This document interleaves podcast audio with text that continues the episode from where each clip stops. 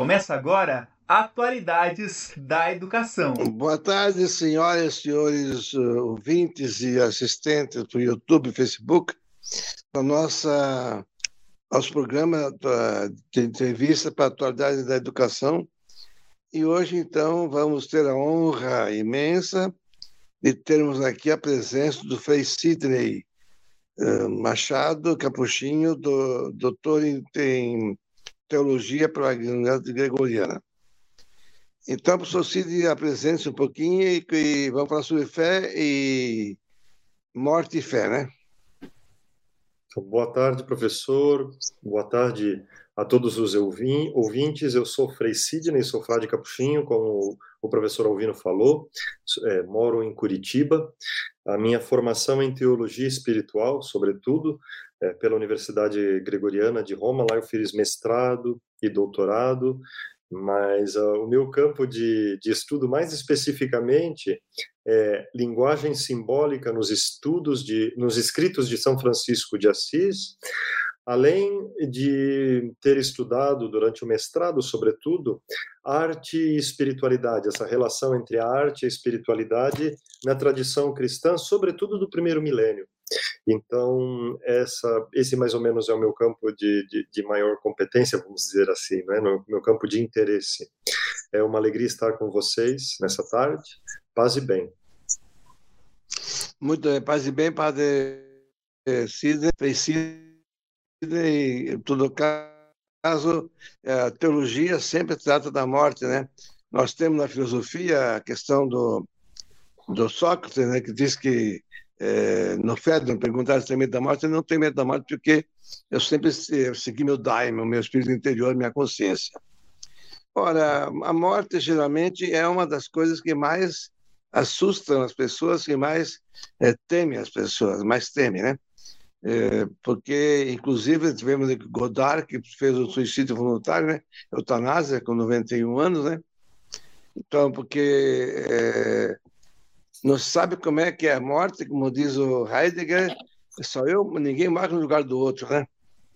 Esse é o problema. Então, é, professor Sidney, é, o que é que, na sua experiência teológica geral, também na, na, na vida pastoral, o senhor tem encontrado a respeito da morte? Pode dizer suas experiências, suas teorias, estamos aqui para ouvir exatamente alguém que tem espiritualidade e é especialista em espiritualidade franciscana.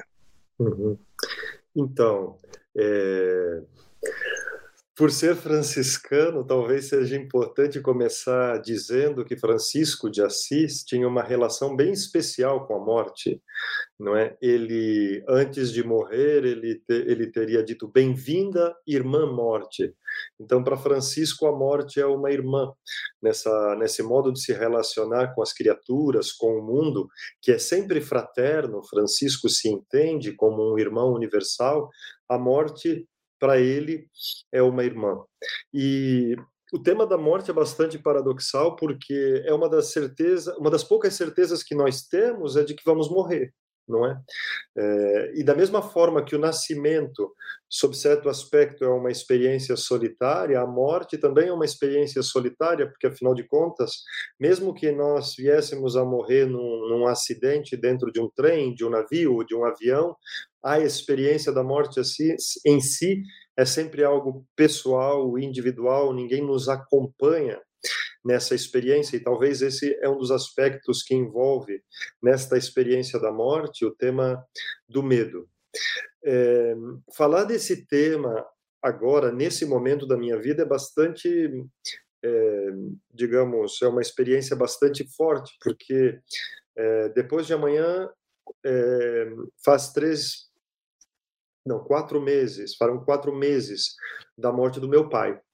Então eu tive a experiência da morte na família é, de um modo que talvez eu nunca tinha tido. Né? Meus pais eram vivos, meus irmãos todos vivos.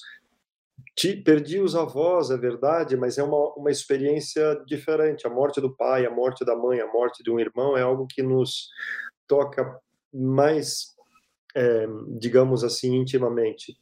E eu sempre pensava nessa possibilidade da experiência da morte em primeira pessoa, me perguntando é, tá bem, eu sou estudante de teologia, eu sou um homem de fé, eu acredito na ressurreição, eu acredito na doutrina cristã e, portanto, para nós a morte é uma passagem, na verdade, a morte é mais que tudo a entrada na vida plena, e, e tudo bem, do ponto de vista do discurso, da doutrina, do conteúdo e até da adesão a esse conteúdo, não há grandes problemas, mas quando nós vivemos essa experiência em primeira pessoa, nós nunca sabemos qual será a nossa reação. E eu, como vivi? Vivi com uma relativa serenidade. Um, e até me, um pouco me, me culpava, não sei se a palavra é culpa, né, mas me, me questionava a esse respeito. Como assim? É a morte do meu pai, eu estou sentindo a sua dor, mas eu não senti nem desespero, é, nenhuma tristeza, vamos dizer assim, desconsolada.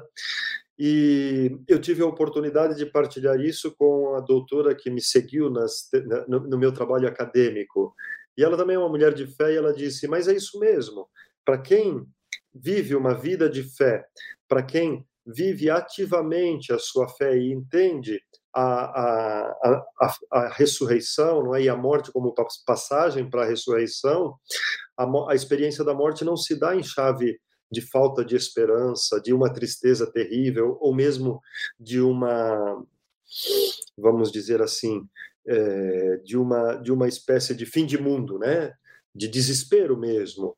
Então, eu, eu, a, a experiência que eu tenho como cristão é de que a morte não representa uma, uma distância física, mas não uma distância absoluta. Agora, eu entendo que isso é válido para quem tem fé, para quem vive na dinâmica da fé, e também isso depende muito do tipo de relação que a gente tem com os entes queridos. Quando chega o momento da nossa morte, aí é uma outra situação, é um outro é um outro, uma outra experiência, não é? Agora, é, nós somos seres uniduais, não é? na, na compreensão cristã, nós somos essa unidade de corpo e alma, de tal maneira que a nossa adesão intelectual, a nossa adesão hum, do ponto de vista da fé, ela tem um poder que é um poder de arrastar todo o nosso aparato físico e psíquico, de tal maneira que uma fé que é vivida e celebrada continuamente nos prepara, nos coloca numa relação muito diferente com a morte, não é? Agora essa experiência da finitude, do limite, também ela nos coloca sempre em relação com o tema do sentido da vida, não é? E como nós utilizamos a nossa parcela de tempo nessa vida.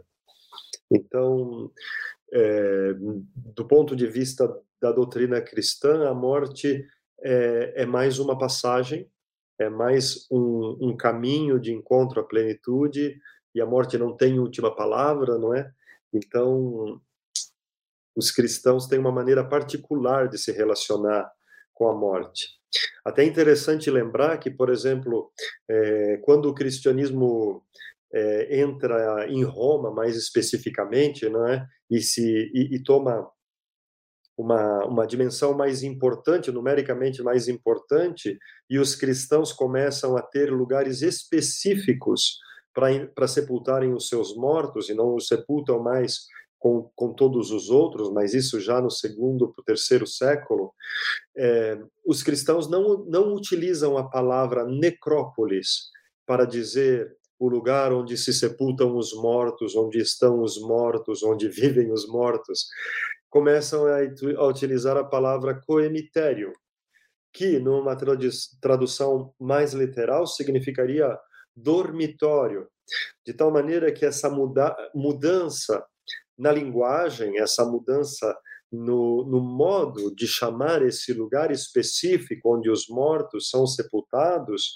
eles não só manifestam uma percepção distinta da morte, como também afirma a esperança da ressurreição. Então, os cristãos não morrem, eles adormecem e por isso eles não vão para uma necrópolis, para uma cidade dos mortos, mas eles vão para um coemitério, para um dormitório, ou seja, o um lugar de repouso, esperando a ressurreição, e por isso, nestes lugares, especificamente nas catacumbas, é possível reconhecer uma um túmulo cristão, não é? Um sepulcro cristão, a partir da palavra ou da expressão in pax, que acompanhava esses túmulos cristãos, ou seja, repousa em paz que, que permanece até hoje na nossa tradição, né? mas a origem está lá, no segundo para o terceiro século da nossa era cristã.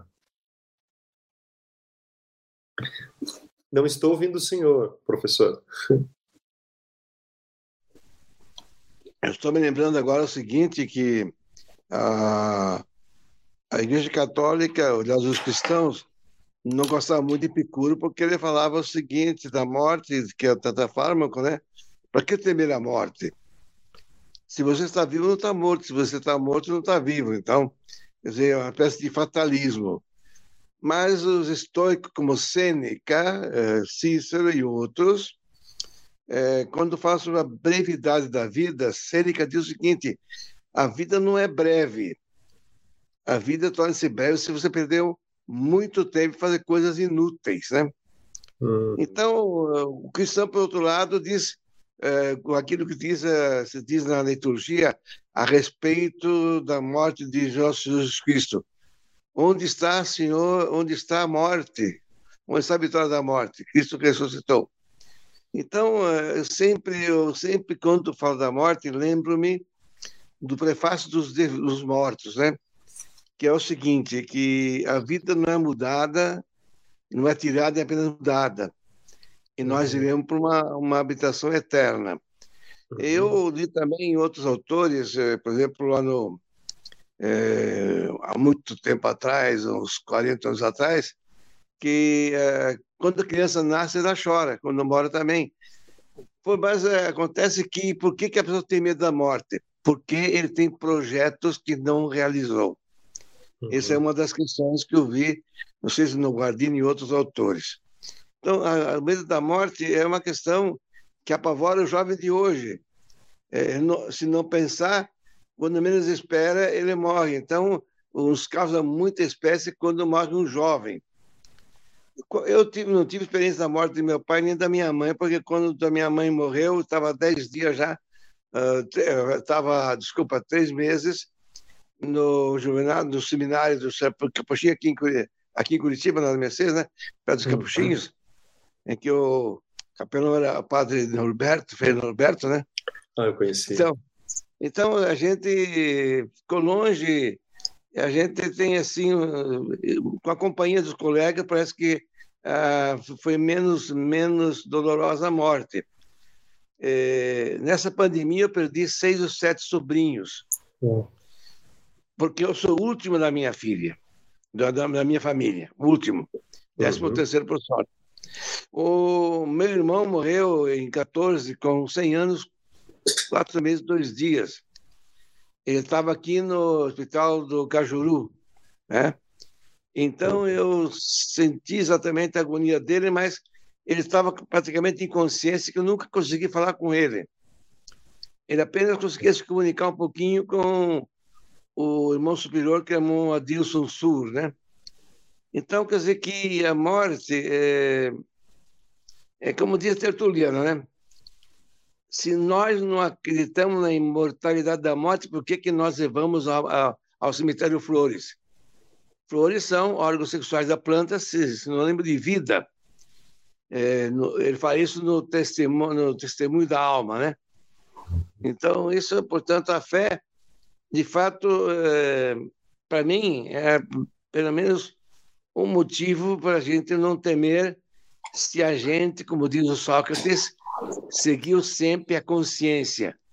Eu lembro o Fedon, né, que quando perguntaram a ele, na primeira pergunta dele, por que se ele tinha medo de morrer, porque estava condenado a tomar cicuta, né?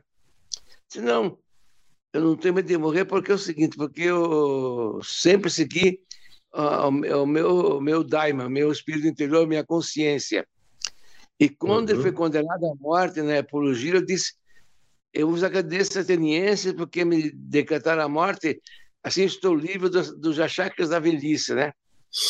Então, a filosofia, a teologia tem muita coisa que nos dizem que talvez é, a morte é, é, inevitável, ninguém morre no lugar do outro, como dizia, como dizia é, o Heidegger, o homem é um ser para a morte, sein sunt todo, né? Uhum. Então, o que, que a fé nos diz sobre a morte, professor? Nós temos que levar sobre a morte de Cristo, né? Uhum, Isso. Uhum. Francisco de Assis lembrou, a, a bem-vinda irmã morte, ele, ele, ele, disse que no dia da morte dele devia ter uma festa, não é isso? Sim, sim. Na verdade, na verdade, contam as fontes que no dia da morte, se, se aproximando a morte, ele pediu para estar nu, não é? E ser depositado sobre a terra nua, porque ele disse assim: Eu quero voltar da mesma maneira que eu vim ao mundo. Eu vim sem nada, eu quero voltar sem nada. Bem-vinda, irmã morte. Então, na experiência de Francisco, a morte é parte do processo que nós chamamos vida. Não tem, não há motivos para tristeza quando é, Francisco vive toda a sua vida num desejo ardente de comunhão com Cristo. Ora, a morte lhe possibilita um encontro com Cristo sem mediações, não é? Porque na condição encarnada nós estamos necessitados de mediações, não é? E com a morte é, se passa de uma, de uma situação mediada para uma situação imediata. Agora, o senhor assinou alguns aspectos que eu acho muito importantes. O problema da morte é muito mais dramático quando nós não levamos a sério, não enfrentamos com seriedade e profundidade o problema da vida. A maneira de se colocar no mundo, a maneira de se orientar, a maneira com que nós usamos o tempo, as nossas energias, as nossas capacidades e, e também o tempo que nós investimos nesse processo de autoconhecimento e de amadurecimento é, são instrumentos fundamentais para que a gente caminhe, não é, em direção à morte com uma maior serenidade. Eu penso que a morte ela é inevitável, mas para quem, sobretudo para quem tem a possibilidade de viver uma vida longa, a, toda a vida precisa ser um preparar-se para a morte, porque a morte precisa ser entendida não como uma ruptura é, desastrosa, mas como um momento de, do clímax, não é, do, do, da plenitude de uma vida que foi toda construída a partir dessa percepção de um horizonte de eternidade, não é? Então, penso que eu, concordo com isso que o senhor falou, não é? Do, citando os autores de que um, o modo como nós vivemos é muito importante. Como eu usei o meu tempo, como eu usei as minhas energias, mas do ponto de vista da fé cristã também, se nós pensamos na tradição patrística e sobretudo nos padres do deserto, todo o processo é, digamos assim, de, de intimidade com Cristo, se nós quisermos uma mística cristã, se a gente quiser usar essa expressão, ele coincide com um processo de autoconhecimento, ou seja, o conhecimento de Deus, a intimidade com Deus, supõe um processo de autoconhecimento, não é? O ser humano que toma tempo para estar em silêncio, para refletir sobre a sua própria condição e para aquilo que nós chamamos de oração, né, no âmbito da fé, que é a experiência de se colocar como criatura diante do Criador, é, esse cultivo da própria interioridade nos vai dando a dimensão de cada coisa, nos faz ah, aprender a distinguir entre o que é relativo, o que é absoluto, o que é desnecessário e o que é necessário, e sob a luz da consciência também, orientando-nos para aquilo que é moralmente ah, bom, não é que eu entendo como um imperativo da minha consciência, é, no íntimo da nossa consciência, mas claro, é preciso que a consciência seja educada. Nós temos esse desejo de uma orientação para o bem, para um bem que é entendido também como bom, como belo, como verdadeiro, se nós quisermos usar aí os, os universais, né? mas o ser humano distingue é, entre o que é bom e o que é mal. E, e quando a natureza não está deturpada por, algum, por alguma é, patologia, nós tendemos para o amor, para a caridade, para o altruísmo, para o encontro, porque a dimensão é, social ela é constitutiva do ser humano. Né? Nós somos seres do diálogo, fomos, somos seres dialogais, ser, seres relacionais, e é nessa contínua relação conosco mesmo, com o mundo, com Deus, com os outros, que vai sendo construído esse espaço amplo e rico, onde as coisas vão adquirindo um peso e uma gravidade é, que, de alguma forma, nos, nos faz afrontar ah, o momento da morte com maior serenidade. Não é? Penso que isso, mesmo para quem não tem fé, uh, o, o, tema de seguir, o, o desejo de seguir a, retamente os ditames da própria consciência, são já um elemento que, que conduz a essa serenidade final. Seu microfone está fechado, professor. Não ouço. A cidade é um dos temas né, exatamente do estoicismo. Me uhum. lembro de 23, 24 de janeiro, 23 de janeiro de 1974, dia que eu defendi minha tese do doutorado. Meu Pela Deus. manhã assisti a primeira entrevista que Jean Paul Sartre eh, deu à, à Organização de Rádio e Televisão Francesa, o RTF, Organização de Rádio e Televisão Francesa, e perguntar sobre a morte. Eu disse, não, eu serei eu serei recuperado. Ele é ateu, né? Então, quer dizer, eu também tive irmãos na minha família é, que tinham uma vida cristã, mais ou menos, porém tinha seus seus modos de vivendo, né? Que que achava que a morte era uma coisa natural. Eu exatamente o que é que eu sinto na hora da morte?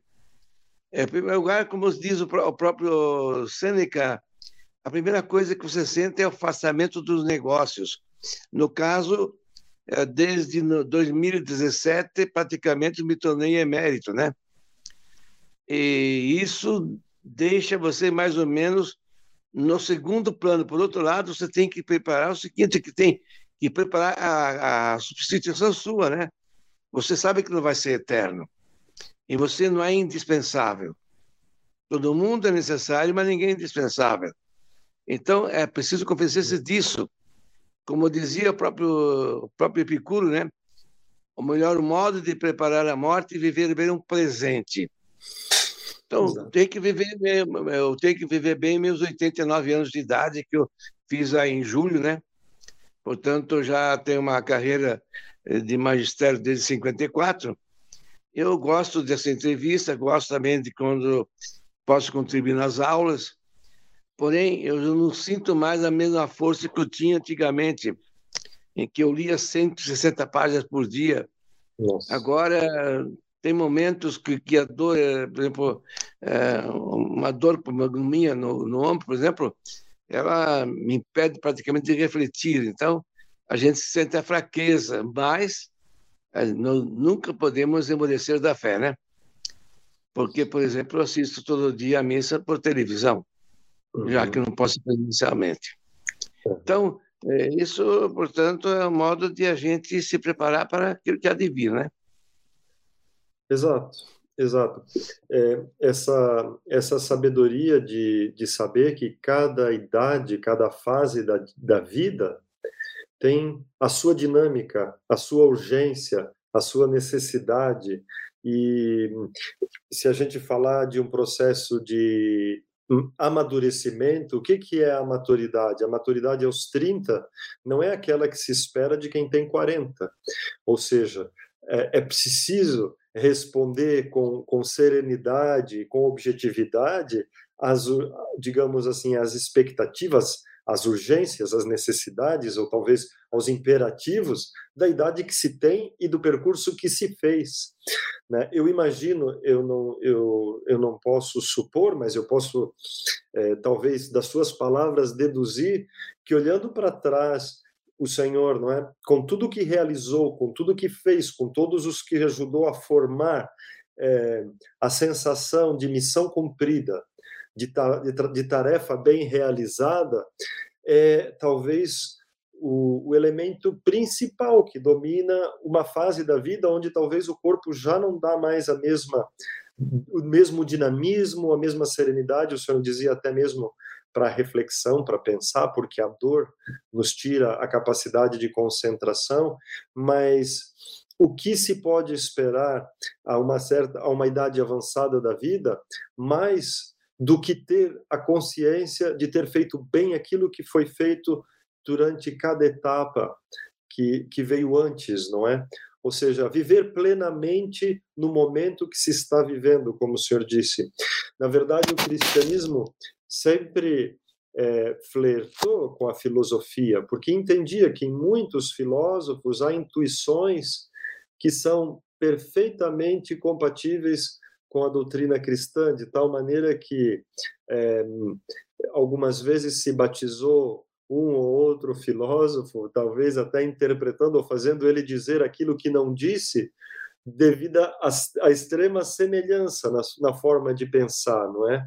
Uh, sobretudo, é, considerando que o cristianismo é, professa a imortalidade da alma, por exemplo, que é muito importante para alguns filósofos é, gregos. E, e, toda essa dimensão do, do ser que se constrói, do ser humano chamado a responsabilidade, a dimensão ética, o estoicismo em, em tantos elementos é, se assemelha a uma moral cristã. Não é, não é, não se pode, digamos, dizer que uma coisa significa outra. Absolutamente não.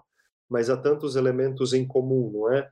Porque de fato o ser humano, no uso da sua razão, tende para a plenitude, tende para o bem e tende para a, a digamos, para a realização das suas potencialidades, não é? Uh, e de preferência na plenitude. Então, a idade, ter a graça de chegar na sua idade com, o, digamos assim, o currículo e a bagagem que o senhor tem, é um privilégio reservado para poucos, não é? para poucos.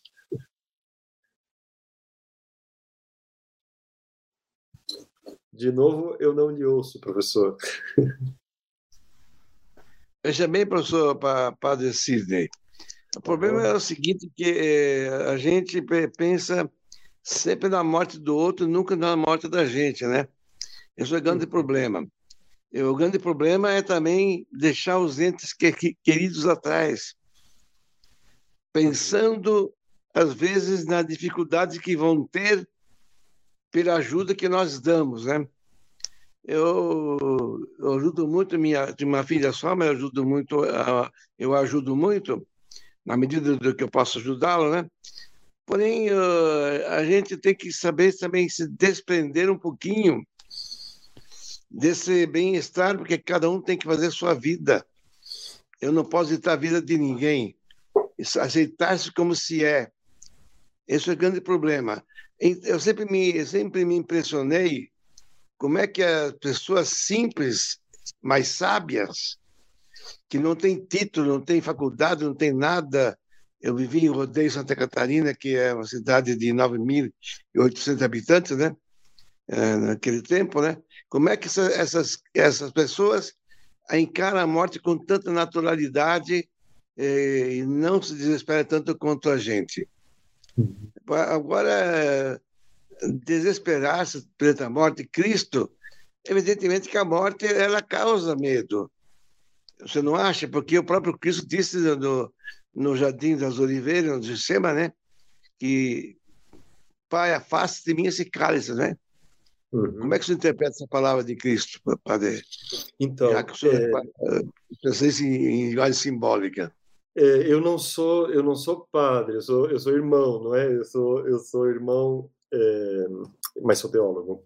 É, essa sua fala e esse, evocar essa frase de Cristo me faz pensar num texto do, do Papa Bento XVI, quando ainda não era Papa, quando era é, cardeal, cardeal Ratzinger, diante da, da afirmação de Sartre de que o inferno são os outros, o, o, o, o então cardeal, o teólogo, não é? é Ratzinger diz: não, não, não.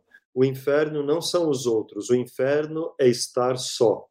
Então, ele situa essa frase de Cristo é, nessa experiência da solidão, de que o ser humano foi criado para a comunhão, foi criado para a relação, e a experiência da morte na cruz, é, sob a perspectiva do abandono, é que representou para Cristo uma dor terrível. Ele chega a dizer assim: é verdade que ele sofreu uma dor física indescritível, mas está longe de ser o homem que mais sofreu sobre a face da terra. Muitas pessoas tiveram vidas e mortes, talvez bem mais do, do ponto de vista da intensidade da dor, mais terríveis do que Jesus Cristo. Mas o, o cardeal dizia então é que a, a dor moral pode ser mais intensa e dilacerante que a dor física, porque diante de uma dor excessiva fisicamente, o próprio corpo tem mecanismo para desligar ou desmaio ou algum tipo de de, de, de, mecanismo que nos dissocia dessa experiência da dor física. Mas a dor moral não. A dor moral é, é mais lancinante. E a experiência da solidão é que talvez seja o que há de mais terrível. E por isso ele insistia: não, o inferno não são os outros. O inferno é estar só. Não é? Esse pessimismo na relação com os outros, é, na verdade, ele, ele não dá conta de responder a todas as exigências da condição humana. E se nós pensarmos hoje, nós vivemos um período é, muito difícil, porque nós somos como que criados para um individualismo terrível, para um hedonismo terrível. Todos querem ser, de alguma forma, é, privilegiados e dotados de todos os bens, de todas as vantagens, de todos os privilégios, mas ao mesmo tempo é, somos extremamente carentes. Né? Nós vivemos uma sociedade carente, carente de afeto, carente do contato. Talvez a pandemia exacerbou ainda mais porque as nossas relações se tornaram, pelo menos por dois anos, essencialmente relações virtuais e nós somos seres encarnados, então nós precisamos do encontro, não é? De tal maneira que existe esse paradoxo, por mais que, que vivamos numa época em que o individualismo impera, as pessoas estão extremamente solitárias, necessitadas de comunhão, necessitadas de contato. Então é preciso redescobrir essa dimensão do encontro com o outro. E nessa frase de Cristo, por, né, meu Deus, por que me abandonastes na hora da morte, talvez esteja sintetizada essa necessidade profundamente humana, que é a necessidade de comunhão, de encontro, de relação. Mas, pastor, é, é, só para dizer que Sartre, aqui na conferência que eu falei para o senhor na entrevista, ele foi perguntado sobre esse, essa frase: o inferno uhum. são os outros. Ele falou: eu não disse que os infernos são apenas os outros. Os outros são apenas o inferno. Ah. Ele corrigiu isso, portanto. Como diz, por outro lado, o Bauman, numa das cartas, das 44 cartas para o mundo pós-moderno, ele fala que hoje praticamente não estamos sós. Uhum. E exatamente, talvez, o que mais, digamos, é, é, digamos, é, atormenta o, o, o idoso é exatamente a solidão. Ser solitário, da solidão ser solitário. Porque nessa pandemia, se não houvesse as redes sociais, haveria muito mais suicídios do que talvez puder, que, que, que, que talvez tenha havido, né? Uhum. Então, Sidney, Sidney, o senhor, o senhor tem ainda, o senhor tem ainda quatro minutos para terminar, porque nosso tempo está esgotando. Uhum. Eu, queria só, só saudar algumas pessoas aqui, o Benedito, o Benê, a Jane Monteiro, porque eles, eles participaram aqui, não é? E, e, deram a sua, a sua contribuição, fizeram algum comentário, então obrigado por, por esse comentário. Eu penso que, como homem de fé, eu penso que, que é preciso entender é, que nós podemos nos preparar para a morte vivendo plenamente cada dia na consciência do que somos, de quem somos, das nossas relações, e sim, do ponto de vista da fé, na consciência de que nós somos criaturas diante do nosso Criador. Ou seja, nós não temos todas as respostas, nós não temos todas as soluções, nós não podemos tudo, nós somos limitados. Nisso consiste a condição da criatura. Então, a condição da criatura, quando ela se aceita na condição de criatura, ela passa por um processo de libertação. A libertação de não precisar ser a medida de todas as coisas. Nós não somos a medida de todas as coisas, nós passaremos como tantos outros passaram e tantos outros passarão mas nós somos semente de eternidade, não é? Nós somos criados para a eternidade, para a plenitude. De tal maneira que se existe uma palavra que deve nos acompanhar sempre, é a palavra esperança. Esperança. O Benedito está dizendo: a dor da morte nos educa para a vida.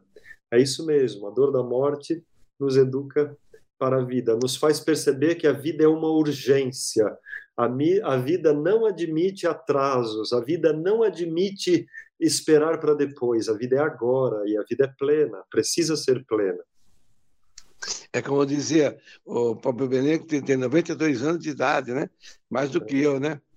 É, esse é o problema todo. Então, é, é interessante que é, essa serenidade, é, porque dizia o próprio o próprio Epicuro não tem medo da dor porque ela termina, né? Em todo caso, de qualquer maneira, nós temos que saber que com a morte nossos nossos achaques da velhice acabam também, né? Inclusive tem um texto do do é, Jonas, uhum. a graça e a felicidade de, ser, de sermos mortais, né? Uhum. Então, eu acho que ele retoma um pouquinho que de Sócrates. É um artigo que ele escreveu depois de ter escrito O Princípio de Responsabilidade. Uh, eu queria agradecer o seu comparecimento, suas reflexões, aos alunos que vieram aí de Santa Maria, o Bené e outros. Aqui eu não, aqui eu não tenho visibilidade, não tenho chato para ver. Eu agradeço a audiência e aqueles que vão nos ouvir. Espero que vão receber uma lição de serenidade porque a vida segue o seu curso, fuge irreparável tempos. O tempo foge, mas irreparável. O seu último, meu, meu agradecendo ao senhor, o senhor também, suas últimas palavras, é que o meu agradecimento e a honra que temos. Uhum. A minha palavra é de agradecimento, não é, ao Senhor pela oportunidade, pela entrevista. O Senhor tem uma uma experiência extraordinária, uma mente brilhante eu tenho muito prazer em escutá-lo. E a todas as pessoas que nos acompanharam nesse momento, que parece um pouco breve, não é? Mas penso que intenso. Então, muito obrigado pela oportunidade, muito obrigado pelo carinho e que Deus vos abençoe.